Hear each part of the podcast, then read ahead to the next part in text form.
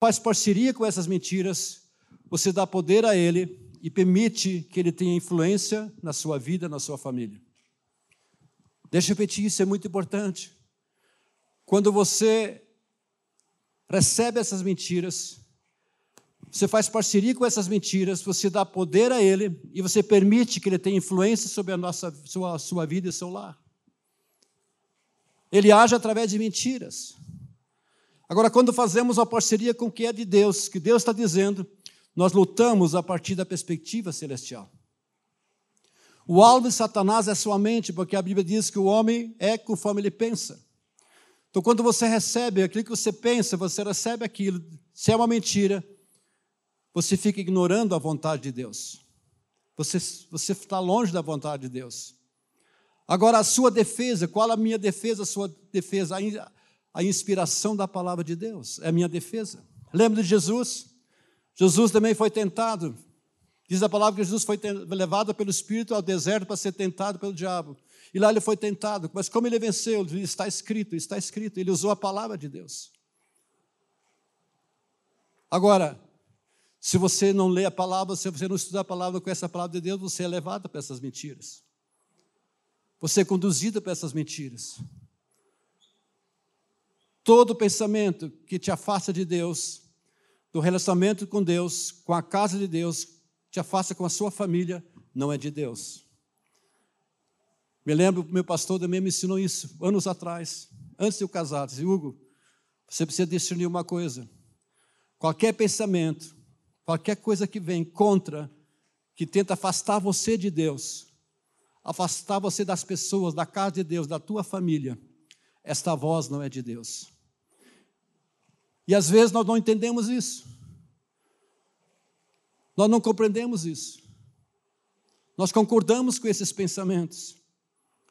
Então, quando a gente se associa à mentira, às vezes estamos nem conscientes disso. Nós ficamos em desacordo com a mente de Cristo, com a vontade de Cristo. E por isso, muitas vezes na sua família não há paz, não, há aquela confusão lá, porque você se associou não com a mente de Cristo, a vontade de Cristo, mas com pensamentos errados, ideias erradas. Então nós precisamos ser capazes de discernir entre o bem e o mal. Amém, amados? Deixa eu fazer um parênteses aqui. Esse ano vai ser um ano de eleição. Amém? E é muito importante isso. Eu não estou dizendo para você votar em A e B, mas o que você discernir em quem vou votar, quem tem princípios cristãos. Isso é muito importante. Eu não estou falando para você votar em pessoas, não. Estou falando para você discernir quem tem princípios em Deus. Amém? Fecha parênteses. Isso é sábio. Isso é sábio como cristãos, nós devemos fazer isso. Agora, depois de discernir a mentira, você precisa perguntar a Deus uma pergunta para Deus: Deus, qual é a verdade oposta a essa mentira? Espera aí, isso é uma mentira. Mas qual é a verdade oposta a essa mentira? Nós precisamos remover as mentiras da nossa mente e trocá-las pela verdade de Deus. Amados, é impressionante. A gente faz muito aconselhamento. O pastor José sabe disso, quem é líder sabe disso. Às vezes vem casais, né? Perguntar, pastor, estou passando por isso, ver pessoas. A gente vê como a pessoa está crendo uma mentira distorcida, algo que tem nada a ver com Deus. E por isso que dá problema na família, no casamento, porque a verdade não está lá. Por isso que a palavra de Deus diz, Jesus mesmo disse, quem de mim se alimenta, por mim viverá. Conhecereis a verdade, a verdade libertar, ela transforma. A palavra é viva, eficaz, ela age, ela tem vida. A palavra é Jesus. Então, quando você crê, pega a palavra de Deus a verdade de Deus, isso libera você. Então, quando as mentiras são retiradas e substituídas pela verdade de Deus, uma mentalidade saudável desenvolve em você. Quantos querem uma família saudável? Todos nós queremos. Mas o que precisa acontecer? As mentiras precisam ser retiradas. Então é interessante quando você vai aconselhar pessoas, você vai conversando com as pessoas, a pessoa vai falando. Ah, eu penso, eu acho, eu penso, mas tem nada a ver com os princípios de Deus. Tem nada a ver com aquilo que Deus pensa. Você vai perceber a atmosfera de sua casa mudar, paz vai vir, você vai ter uma mente saudável quando você pegar os princípios de Deus. À medida que substituímos as mentiras de Satanás pela verdade, a gente também vai expandir o reino de Deus e nós preparemos para o sucesso espiritual. Muitas pessoas não têm sucesso espiritual, seja em qualquer área, porque a palavra de Deus garante sucesso para nós. Princípios garante como devemos andar e viver. Deus tem o melhor. Quantos creem que Deus tem o melhor para mim e para você? Deus tem o melhor para mim e para você. Mas o problema é que às vezes estamos acreditando uma mentira ou recebemos uma mentira. Amém, amados? Então precisamos identificar a fonte de mensagens se são negativas ou de Deus. Espera aí, que fonte que é isso? Que pensamento é esse?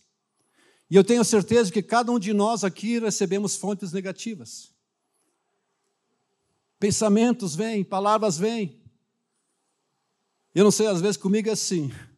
Quando vem pensamentos, espera aí, não, espera aí. Eu, eu converso comigo mesmo. Quem já passou por isso? Toda a mente vem, não, não, não. Né? Vem pensa o contrário. Mas tem coisas que vêm assim, meu Deus, de onde que vem isso? Uma vez eu estava dirigindo assim, e veio um pensamento. Puxa, vira para o lado e vai para baixo do caminhão. disse, meu Deus, de onde que vem isso? Sai, Satanás. Quando estão entendendo? Deus ia falar isso? Vai para baixo do caminhão, tira a vida. Não. Tem muitos pensamentos, eu estou citando um, terrível.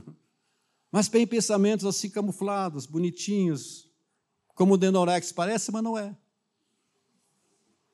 São mentiras. São coisas erradas. Ai, não perdoo. Deus diz, eu perdoo. É um pensamento, de, da onde que vem esse pensamento? Da onde vem o pensamento de uma pessoa ficar amargurada? É de Deus? Não. O pensamento de Deus não é isso. Uma vez uma pessoa chegou para mim, pastor, Deus falou comigo para ficar em casa. Alguém já falou isso? Disse o quê? Deus falou contigo para ficar em casa? De onde você aprendeu isso na palavra de Deus?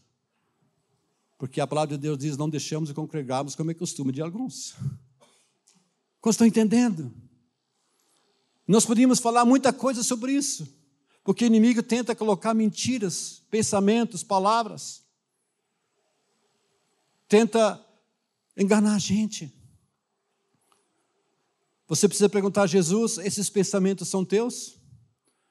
Quais são as mentiras que eu tenho acreditado de fato? Quais as mentiras que eu preciso tirar e substituir pela verdade? Então, amados, muitas vezes a gente começa a lutar contra pessoas, e isso é o problema às vezes. E falhamos porque não nos encajamos no reino espiritual. Agora sim, eu entendo também que o inimigo pode tentar obter ajuda de outras pessoas para nos atacar. Mas é mais comum ele tentar colocar mentiras, pensamentos em nossa mente. Isso é mais comum, porque ele age em nossa mente. Ele, não consegue tocar nosso espírito. Ele age em nossa mente, com as minhas palavras. E aquilo que eu recebo, aquilo que você recebe, passa a crer naquilo, você recebe aquilo, vai determinar o teu destino, o que você faz, o teu caráter, para onde você vai. Deixa eu repetir isso. Aqui que você ouve ou recebe um pensamento, vai determinar o teu caráter, vai determinar a tua ação e vai determinar o teu destino. Então é muito importante quando você ouve alguma coisa. Interessante que o apóstolo Paulo foi, foi pregar na igreja de Bereia, na cidade de Bereia. Está em livro de Atos lá. Mas diz que aquele povo, eles eram sábios. Eles chegavam em casa, examinavam para ver que aquilo, aquilo que Paulo falava era de fato assim. Isso é sábio. Quando sabe que existe muitas vozes, a Bíblia diz há muitas vozes, mas uma só é a voz de Deus. Há muitas vozes por aí, meu amado. Amanhã mesmo no teu trabalho você vai ouvir vozes que não são de Deus. Aonde você vai, você vai ouvir vozes. Mas quando é uma pessoa madura, ela sabe discernir a voz de Deus, das muitas vozes. Então fala para a pessoa do teu lado, você precisa discernir das muitas vozes. Quantos estão entendendo? Agora, essas mentiras, elas são declarações falsas. E essas declarações falsas vão realmente enfraquecer a tua conexão com Deus. Por isso muitas pessoas têm dificuldade, não têm essa conexão com Deus, porque têm ouvido palavras erradas, palavras negativas, declarações falsas. Começa a enfraquecer a tua relação com Deus, com as pessoas, com a tua família. Isso que acontece porque há declarações falsas que você recebeu. 1 Pedro 5, 8, 9. 1 Pedro 5, 8, 9. Estejam alertas e vigiem. O diabo, inimigo de vocês, anda ao redor, ao redor de, como um leão. Ele não é o leão, mas ele parece como um leão rugindo e procurando a quem possa devorar. Resistam-lhe, permanecendo firmes na fé, sabendo que os irmãos que vocês têm em todo o mundo estão passando pelos mesmos sofrimentos. Então é não, não apenas a gente aqui, mas no, todo, no mundo todo. Há esses ataques, há essa mentira, há esses enganos. Se você vai naquela janela 10 e 40, é proibido. Há países que você não pode entrar com uma Bíblia. Você não pode falar a palavra Jesus. Há países, se você for um cristão, você é capaz de ser morto. Porque ideias totalmente contrárias a Deus, a palavra de Deus. O inimigo penetrou tanto que tá, a mente domina. E é pior, amados, a pessoa acha que está certa. Por quê? Porque o inimigo cega o entendimento. A palavra de Deus diz que o inimigo cega o entendimento para que não resplandeça a luz do conhecimento da glória de Deus. Então, isso que o diabo tem que estar tá fazendo. O que, como ele age? A palavra de Deus, diz que uma vez que a semente caia, o propósito do inimigo é ir lá tirar a semente plantada. Ela se torna infrutífera. Ele tenta fazer isso com você. Quando você ouve a palavra, você lê a palavra, você vê um princípio de Deus, porque ele sabe que aquele princípio, aquela palavra é capaz de produzir vida em você, transformação na sua vida. Então ele tenta trazer na sua vida não o entendimento, tirar o entendimento das pessoas. Isso que a palavra de Deus fala, ele tira o entendimento para que não resplandeça. Ele cega. Ele cega. Deixa eu dar uma dica para você, quando você vai evangelizar pessoas, quando gosta de falar de Jesus para as pessoas, começa a orar lá dentro, Senhor, tira a cegueira. Tira a cegueira que o inimigo tem colocado. Abra o entendimento dessa pessoa. Porque o Espírito Santo precisa trazer o entendimento, compreensão da palavra de Deus. Então há uma guerra, amado. Há uma guerra contra princípios. Amém?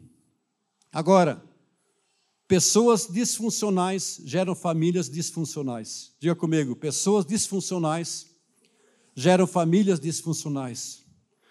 Por que que são disfuncionais? provavelmente acreditaram, receberam uma mentira e não estão vivendo o que devia viver. Por isso que são disfuncionais. Geram famílias disfuncionais. É o que mais a gente vê hoje em dia. Mas quantos creem que Deus está levantando famílias funcionais nesse tempo? Famílias poderosas, famílias sadias, famílias restauradas. Você vai ver na tua família, olha, minha família era assim, meu casamento era assim, meus pais eram assim, como pai, como filho era assim, mas Deus está mudando, Deus está transformando. Porque Deus está agindo. Amém? Quer pregar também, né? Vamos lá. Quantos estão entendendo? Famílias disfuncionais geram famílias disfuncionais. O problema, amados, não está nas coisas, está em você mesmo. Se você quiser restaurar sua família, você precisa primeiro restaurar a si mesmo. O problema não é outro, é você mesmo. Uma vez um pastor meu falou o seguinte também, nunca me esqueci. Se existe um problema, se você como homem, pastor, falou Hugo, né, que tempo não era pastor. Você como homem casado, você é responsável da sua casa. Se existe um problema, você é o culpado. Porque você não está assumindo a sua autoridade, a sua responsabilidade. E você trouxe disfuncional, não está funcionando como devia funcionar na sua casa. Eu sei nas faculdades, na, na mídia, nas escolas lá fora, existe todo um aspecto para destruir filhos. O propósito do inimigo é destruir uma geração. Eu sei que existe isso, mas você, como homem, às vezes o homem não assume o papel como devia assumir. Então, quem está entendendo isso? Primeiro você precisa restaurar a sua vida. E restaurando a sua vida. A gente vê muito isso nos casamentos, quando a gente vai aconselhar, né, pastor Zé? Vem um marido e esposa, um culpa o outro. Mas você, um outro. E começa a lutar um com o outro. Uma vez eu falei para um homem: olha, esquece ela. É você o problema. Vamos lá. Dizemos só você. Ah, mas não, não, só você. Ah, mas eu tenho só 30%. Não, assumo 100% então. Vamos lá. E você vai ver teu casamento mudar. Amém? Como estão entendendo? Às vezes o problema, a gente pensa que está na outra pessoa, mas é você. Hoje à noite quero falar algumas coisas, os cinco grandes inimigos da sua família. Seis? Então são seis, tá? Não sei quem está errado, eu escrevi errado. Então são seis. Saca que eu escrevi só cinco? Vamos lá. Então, seis grandes inimigos da sua família. Diga seis. Grandes inimigos da minha família. Primeiro, ideologias. O que, que são ideologias? São ideias que não são centradas na palavra de Deus. E amados, você encontra em toda hora, nós já falamos um pouquinho sobre isso. Quantas palavras você ouve que não são centradas na palavra de Deus? Ideologias, filosofias, coisas contrárias à palavra de Deus, coisas mentirosas, que não tem nada a ver com Deus, nada a ver com a verdade. Quando foram crucificar Jesus, o rei perguntou: o que, que é verdade? O que, que é verdade? Muitas pessoas perguntam, mas o que é verdade? Não existe verdade mais. As pessoas falam isso, tudo é válido, tudo é possível. Uma vez eu vi na, na TV, estava vendo o noticiário, aí pegaram um ladrão, né? Ele tinha roubado. Ele disse, você está arrependido? Estou arrependido. Mas o problema é que aquele cara já estava três, quatro vezes roubando. Nunca mudou. Aí ele falou o seguinte: Mas eu roubo porque eu quero, eu tiro das pessoas que têm, eu não tenho, então eu tiro das pessoas, eu estou certo. Você já viu isso, amados? A pessoa acha que está certo. Existem ideias, o inimigo trabalha tanto nas pessoas que aquilo se torna tão certo. Ah, mas eu faço isso porque estou certo. Quem está errado é outra pessoa. Como estão entendendo? Mentiras. Quem sabe você tem aceitado uma mentalidade de mentira e você é desfuncional por causa disso. Você tem ideias que não são centradas na palavra de Deus. Você tem aceitado as mentiras de Satanás. Você não substitui pela palavra de Deus. E por isso a sua família é disfuncional. Tua Bíblia está aberta no Salmo 91, tem aquela poeirinha lá. Ah, mas eu tenho a palavra, mas eu digo, você medita na palavra, você guarda a palavra. Como estão entendendo? E a vida não funciona. Você tem ideias que são contrárias à palavra de Deus. E aconselho você a fazer uma pergunta para Jesus: Jesus, qual é a mentira que tenho acreditado? E qual é a verdade que preciso substituir pela mentira? Faça essa pergunta diante de Deus. Qual é a mentira? 1 Coríntios 10, 4, 5. 1 Coríntios 10, 4, 5. Porque as armas da nossa milícia não são carnais, mas sim poderosas em Deus para destruir destruição das fortalezas, destruindo os conselhos e toda ativez que se levanta contra os conhecimentos de Deus, e levando cativo todo entendimento à obediência de Cristo. Altivez, aquilo que se levanta contra a palavra de Deus. Fortalezas. Como é que se torna uma fortaleza? Você recebe a mentira, aquilo, é, você começa a crer naquilo, aquilo se torna tão certo para você, que aquilo se torna para você uma realidade para você. Por isso que o mundo está assim, você deve conhecer pessoas assim. Que acreditam numa coisa, né? Se tu falar roubar é errado, não, não, roubar é certo. Porque se levantou uma fortaleza lá dentro uma altivez lá dentro. Mas o que? A palavra de Deus, ela rechaça tudo isso. As armas da nossa luta não são canais, mas são poderosas em Deus para destruição. Qual é a arma, amados? A palavra de Deus. São essas ideias, o que está sendo falado, essas mentiras de Satanás, que nós precisamos destruir. Outro aspecto, espírito de rebeldia. Segundo, espírito de rebeldia. É outro inimigo da família. E às vezes, amados, existe em nossas casas, existe em nossa vida, existe na nossa família.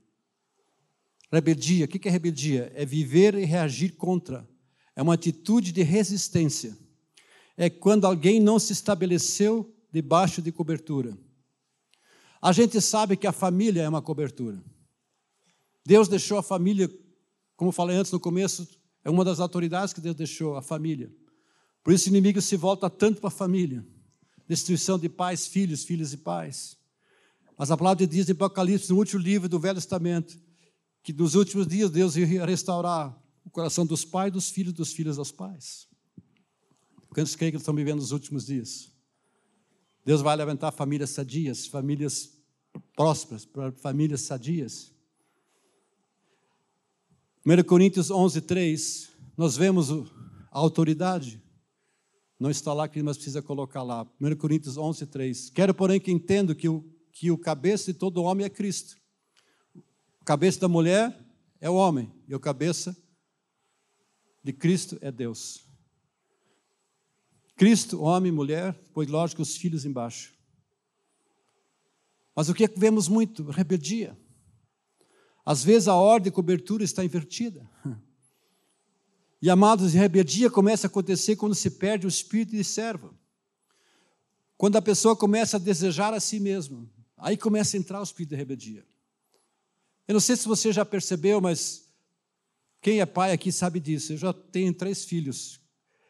Mas cada filho, quando nasceu, eu já percebi rebeldia dentro dele. É, na é verdade. Já tem aquela rebeldia, aquela teimosia.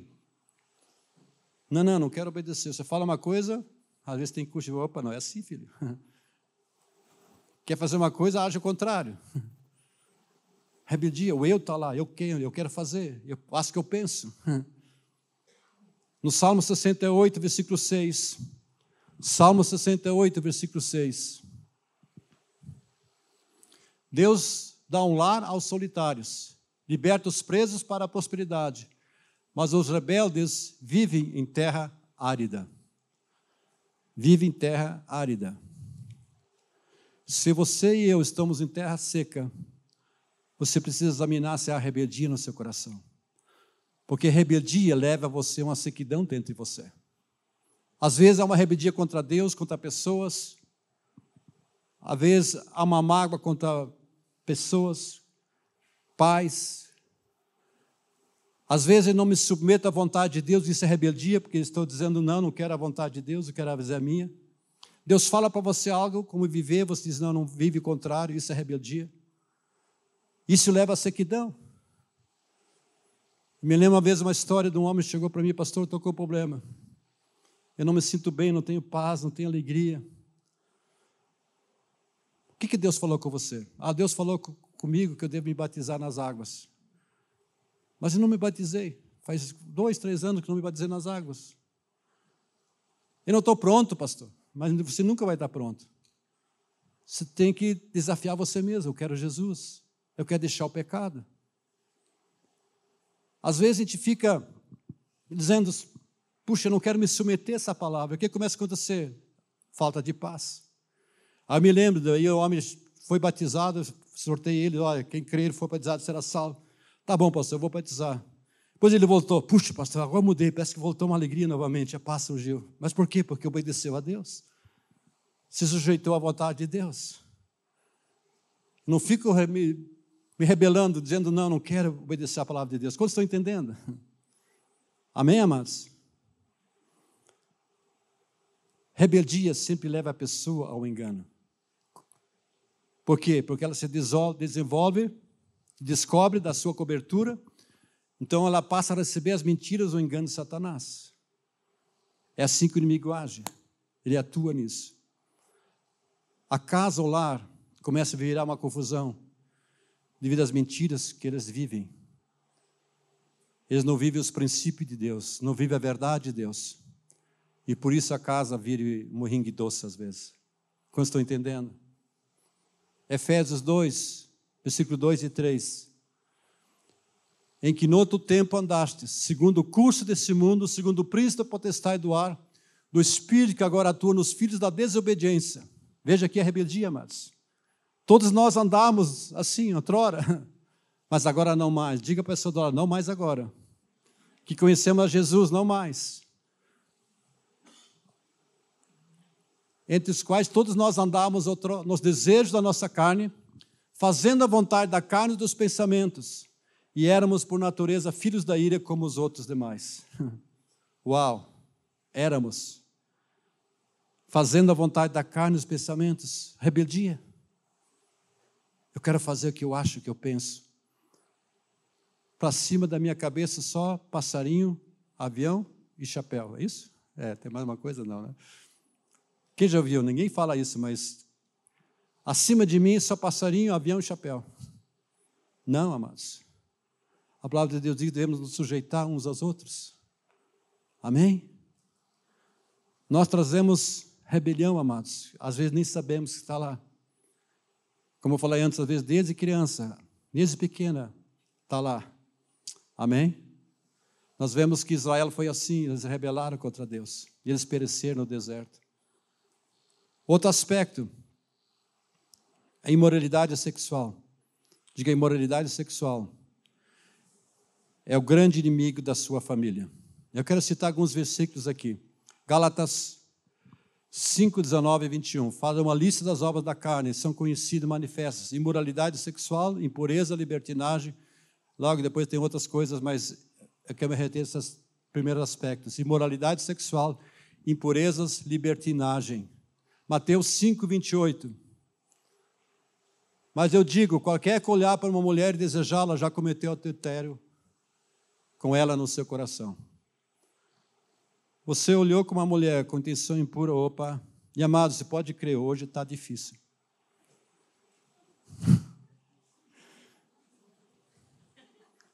Aonde você olha, às vezes está difícil. Eu, por exemplo, já tenho olhado para baixo assim, oh, Deus, tenha misericórdia. Amém? Às vezes a sainha aqui se senta, meu Deus. Jesus, sai Satanás. Para o homem é difícil, porque o homem ele é levado pelo que olha, a mulher pelo que ela ouve. É, não é verdade? Quando já viu assim, você está andando, os homens ficam. Meu Deus. Ademém? O que, que o versículo diz? Qualquer que olhar para a mulher desejá-la, outra tradução diz com olhar impuro, já cometeu adultério com ela no seu coração. Amém? É um bom versículo. 1 Coríntios 7, do versículo 1. Vamos pôr o versículo 1. Põe o versículo 1, querido. Pode pôr lá? 1 a 5. Vamos ler todo o texto. 1 Coríntios 7, versículo 1 em diante. Quanto aos assuntos sobre os quais vocês escreveram, é bom que o homem não toque em mulher. Mas, por causa da imoralidade, cada um deve ter sua esposa e cada um e cada mulher o seu próprio marido. O marido deve cumprir os seus deveres conjugais para com a sua mulher e da mesma forma a mulher para com o seu marido. A mulher não tem autoridade sobre o seu próprio corpo, mas sim o marido. Da mesma forma, o marido não tem autoridade sobre o seu próprio corpo, mas sim a mulher. Não se recusem um ao outro, exceto por mútuo consentimento e durante certo tempo, para se dedicarem à oração. Depois unam-se de novo para que Satanás não os tentem por não terem domínio próprio. Amém? É um bom versículo para você. Quem é casado aqui, amém? Ok, não queremos comentar isso. 2 Timóteo 2, 22. 2 Timóteo 2, 22. Fuja dos desejos malignos da juventude e siga a justiça, a fé, o amor e a paz, e aqueles de coração puro invocam o Senhor. Nós vemos aqui que o apóstolo Paulo está falando para Timóteo, que era um, um, um homem jovem, um rapaz jovem. Amados, hoje em dia, eu não sei quanto os jovens, eu já fui jovem, né? Sempre houve impureza e imoralidade. Mas quanto sabe que o casamento O sexo foi feito para dentro do casamento. Fora do casamento, Deus nunca abençoou, nunca vai abençoar. Tem um versículo que diz o seguinte, lá em 1 Coríntios 7, 9. Põe lá, 1 Coríntios 7, 9. Caso não se dominem, então que se casem. É a palavra para você, que está namorando, que é noivo. Por quê? Porque há consequências. Quando você fura uma sinaleira, ou pega a contramão, você vai bater o carro. E vai ter consequências. Hoje, hoje em dia, existe muito isso. Às vezes o jovem começa a namorar e já, já se ajuntam, já faz isso. Isso não é de Deus. A palavra de Deus diz: se você caso não se domine, então case. E dentro do casamento é o quê? É liberado. Fora do casamento, Deus nunca vai aprovar. Amém, jovens? Ajuda? Ajuda? O que acontece? Deixa eu falar mais um pouquinho sobre isso. Deus fez um relacionamento dentro do casamento, homem com mulher dentro do casamento. Sadio. Deus abençoa. Amém? O que acontece hoje em dia? Às vezes o jovem, hoje em dia, ah, mas não, o que é certo é errado, o que é errado é certo. Você está vendo muito hoje. Ah, não, vamos nos relacionar já antes do casamento. E às vezes, quando o jovem então casa, já tem, teve um relacionamento com uma pessoa, com uma pessoa, com uma pessoa. Só que quando você se relaciona sexualmente com uma pessoa, você não, não apenas se une fisicamente, mas a sua alma é ligada com aquela pessoa. Alma mais alma, Deus abençoa. Mas alma mais alma mais alma é confusão. Quem sabe na sua família, no seu lar, a confusão, a falta de paz por causa disso. Você nunca se arrependeu, nunca acertou isso na sua vida. Quantos estão entendendo? O que, que precisa fazer, pastor? Fala com tua esposa. Bem, Quero pedir perdão por isso. Nós erramos no passado. Líderes, nos perdoa. Jesus nos perdoa. Porque não queremos isso. E o pior, amados, às vezes a consequência vem filhos que não são abençoados, são bastardos. E se não acertar isso, vai nascer filhos bastardos. Por isso existe tanta confusão na família. Famílias não funcionam não, porque quebraram princípios. Não se dominaram. Por isso a palavra diz: casam, não se dominem, que casam. Casam. Domine antes, depois casam. Aí tudo bem. Quanto estão entendendo? Eu aconselho você, se você teve problema nessa área, procure o seu líder, ajudar para que seja livre, que haja paz no seu casamento, na sua família. Amém? Quantos entenderam isso? Isso é muito importante. Nós sabemos que o mundo está associado à impureza. O diabo e suas forças se alimentam da imoralidade. Deixa eu repetir isso aqui. O diabo e as suas forças se alimentam da imoralidade. Essa escuridão cresce à medida que a mente se associa à mentira. Por isso você vê tanto isso, você fala para alguns jovens não cristãos, não, vocês estão errados. Eu me lembro, anos atrás, eu estava ministrando sobre isso, na reunião de casais, e teve um, um casal de noivos na igreja, ouvindo. Quando viram aquela palavra, eu falei isso aqui, eles nunca mais vieram na igreja. Ficaram bravos comigo. Não, mas tem que isso, o pastor falou isso, não pode. Está errado. Está contra o mundo. o mundo está associado à impureza, mano. Não sei se você percebe a propaganda, a mídia leva à impureza. Deixa eu ver tanto isso. Uma vez, um, um, um homem chegou para mim, pastor, eu preciso de ajuda da minha família. Tá, tem confusão, minha filha, meus filhos, está lá. Eu fui visitar elas. Quando cheguei, mais ou menos às sete, meia, oito horas da noite, quando eu estava entrando assim lá fora, né, eu vi a TV ligada numa novelinha. Daí eu pensei, agora eu sei porque tem confusão aí. porque tinha problema nessa área. E quando sabe que a novela está lá, você engana um, casa com o outro, casa com o outro, ah, não gostei disso, é tudo uma confusão. Traição e coisa aquilo. E a pessoa começa a ouvir aquilo, a receber aquilo. E quer que a sua vida fique bem. Quando estão entendendo? Princípios errados. Você vê muito hoje na mídia isso hoje. Onde você olha tem impureza. Está cheio. Outro ponto, ok, podíamos falar muito sobre isso. Desordem funcional. Ah, deixa eu ler um versículo aqui, Efésios 4. Não, ponha lá, Efésios 4, 17 a 24. Efésios 4. Assim eu digo a vocês, e no Senhor insisto, que não vivo mais como os gentios, que vivem na inutilidade dos seus pensamentos. Eles estão obscurecidos no entendimento e separados da vida de Deus, por causa da ignorância em que estão, devido ao endurecimento do seu coração. Tendo perdido toda a sensibilidade, eles se entregaram à depravação, cometendo com avidez toda espécie de impureza. Todavia, não foi isso que vocês aprenderam de Cristo. Quantos têm aprendido de Jesus? Pessoas vivem assim, é tão normal isso. Mas não foi assim que você aprendeu de Jesus. De fato, vocês ouviram falar dele e nele foram ensinados de acordo com a verdade que está em Jesus. Quem pode dar uma palma de palma para Jesus por causa disso? Amém? Você está aprendendo, sendo ensinado sobre isso. Uau! Ok, vamos agora a outro ponto: desordem funcional. Amados, a pessoa que tem problema nessa área sexual traz disfunção. É o que mais destrói famílias no lar. Pessoas que têm problema nessa área. Há muito isso.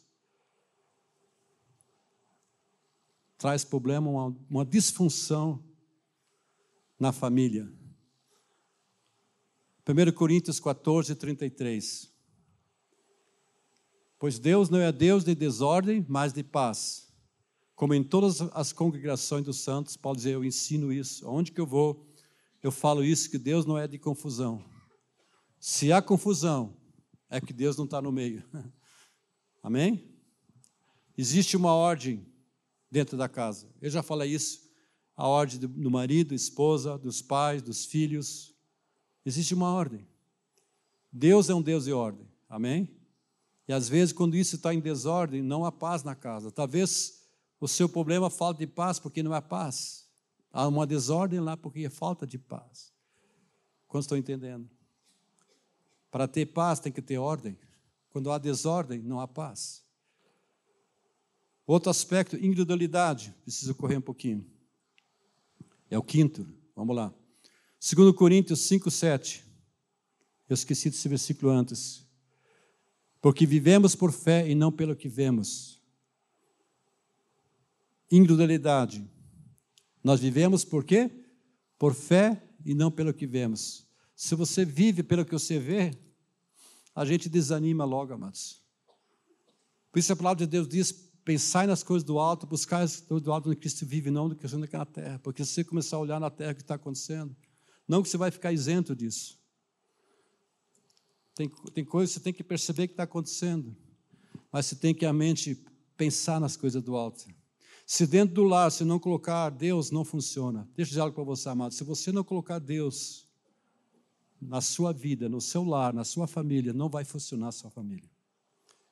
Quem fez a família foi Deus, é um projeto de Deus. E Deus deu a ordem perfeita como deve funcionar. É como esse microfone aqui que foi criado. Precisa de uma pilha, precisa ligar a eletricidade, caixa de som, tudo isso. Por isso está funcionando, você está ouvindo? Assim da minha família, Deus deu diretriz, é assim que funciona, é assim que funciona. Então Deus, se não tiver no teu casamento introduzido na tua vida, não vai funcionar. Mateus 17, 20. Mateus 17, 20. Ele respondeu: Porque a fé que vocês têm é pequena. Eu asseguro, se vocês tiverem fé do tamanho de um grão de mostarda, poderão dizer esse monte: vá daqui e vai para lá. Ele virá. Nada será impossível para vocês.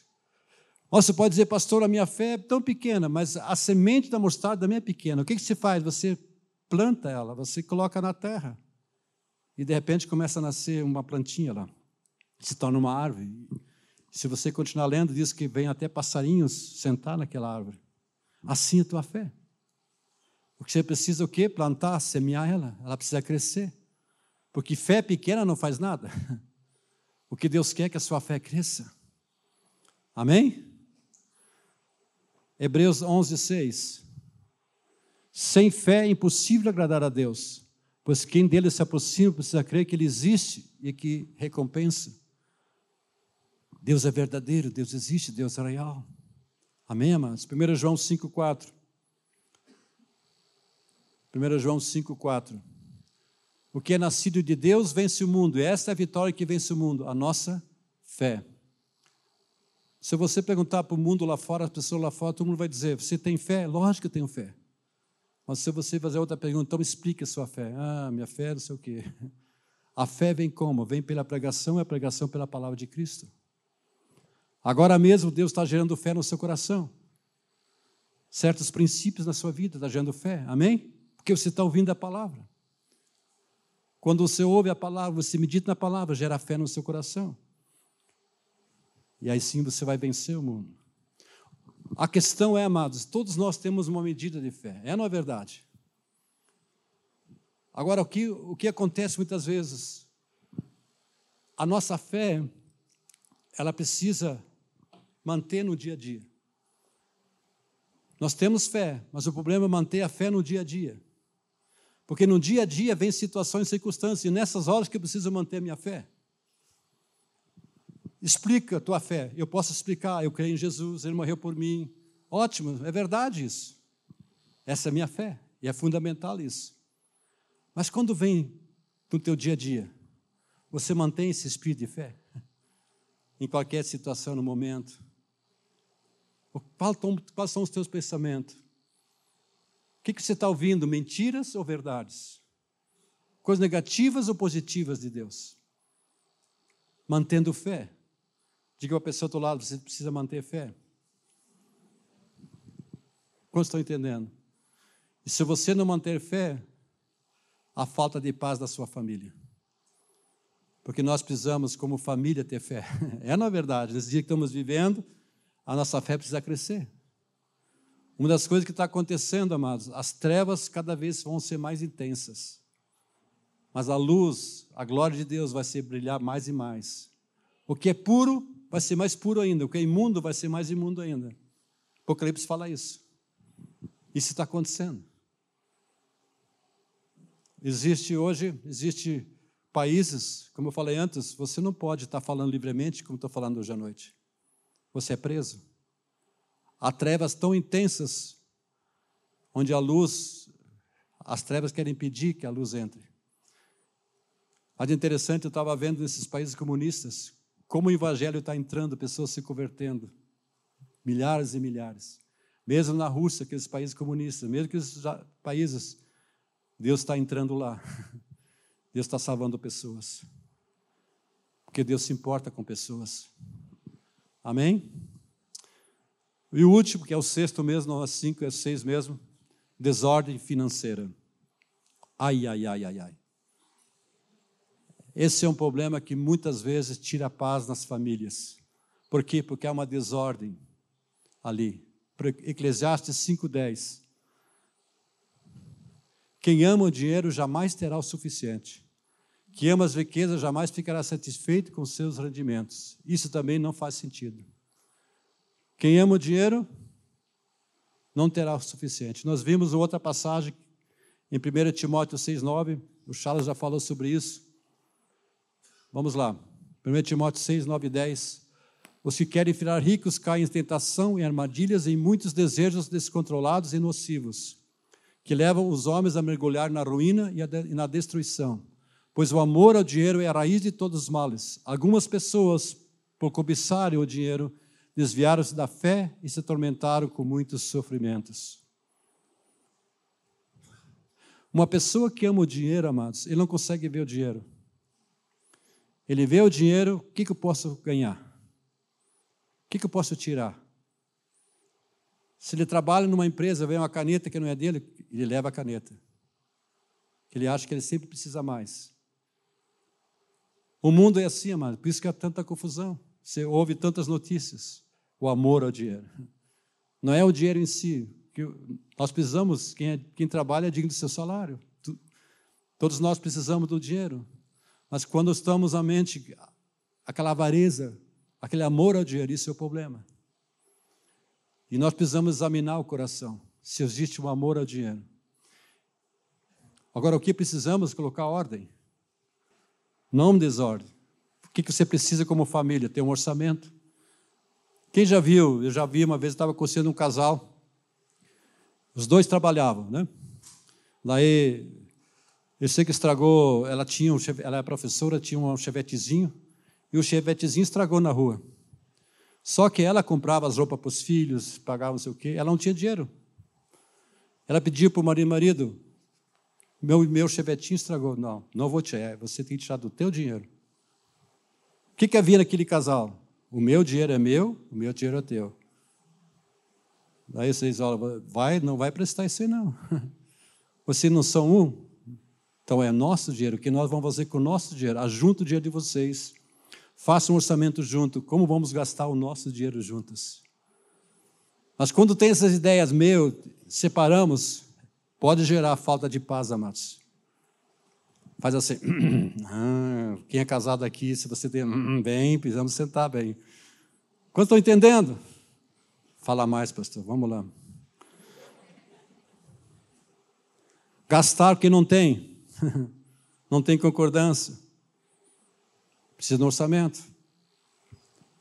Tua esposa saiu, foi para a praça, bem, eu comprei, estava em promoção, nem podia comprar, não estava no orçamento, como é que você vai comprar?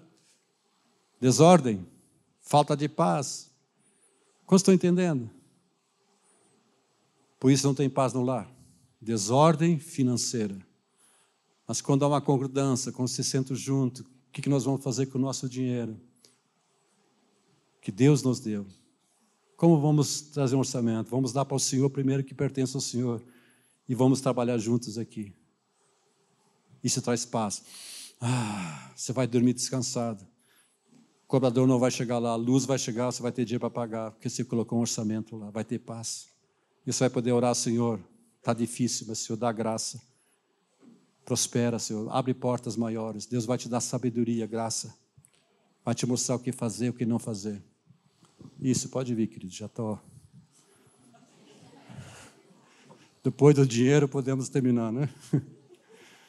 Quantos estão entendendo, amados? Quantas famílias têm falta de paz por falta de um orçamento, de sentar junto, de concordar junto, o que deve fazer, o que não deve fazer. Entender que é nosso dinheiro não é meu dinheiro. Onde pode olhar nos olhos como vamos gastar o nosso dinheiro, qual a nossa prioridade. Ninguém sai cobrando coisa à toa, mas tem um orçamento. Amém? E trabalho junto nisso. Isso é sábio. Isso traz paz. Isso traz paz no coração. Ok, tem mais coisa aqui, mas eu vou parar. A última frase lá está lá. Se você curar seu coração, também irá curar a sua casa. Põe a tua mão no teu coração. Eu sei que não é o teu coração está batendo, não é isso. Mas eu creio que é dentro de você, é você mesmo que estou falando. O que você precisa, que todos nós precisamos, que haja uma cura maior em nosso coração nesse tempo. Às vezes a gente nem percebe isso. A gente talvez acha que sempre dá desculpa são as pessoas, mas é o seu coração. É a sua vida. Quem sabe você tem recebido uma mentira, ou quem sabe você não está nem consciente da vontade de Deus nessa área da tua vida. E por isso que a falta de paz. Por isso que sua família está em desordem.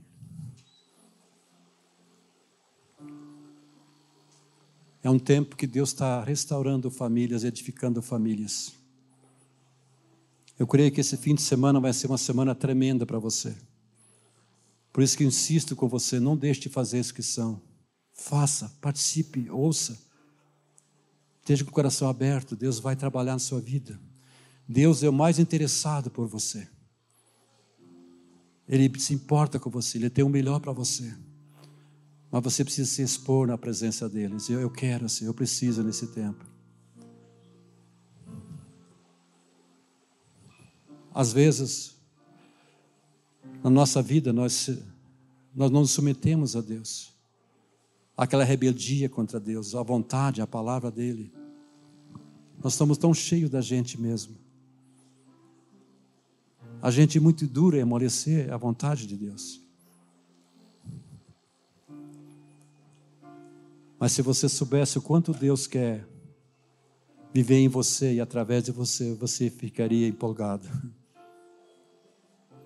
Ele se importa com você, ele quer viver em você, ele quer agir em você, ele quer ser o Senhor da tua vida, ele quer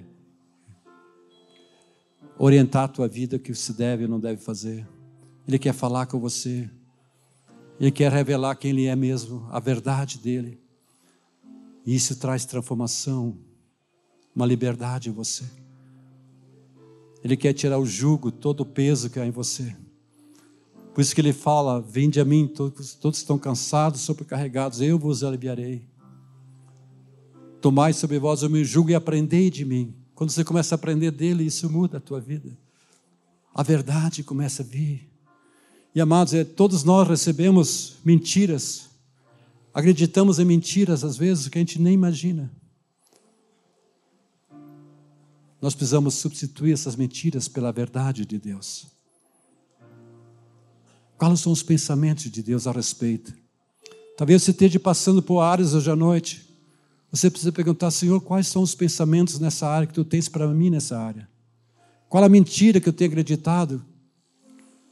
Ou qual a verdade que nem, nem sei, não, nem tenho percebido na minha vida? Eu estou inconscientemente, eu tenho feito isso, mas não é isso que eu devo viver. Quantos estão entendendo?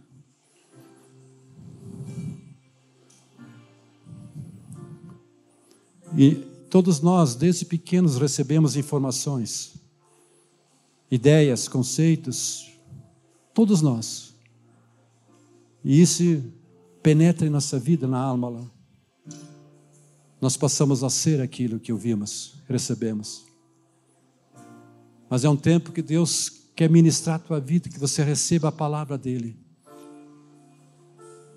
Ele quer agir em você. Ele quer trazer a vida, a vida dele em você.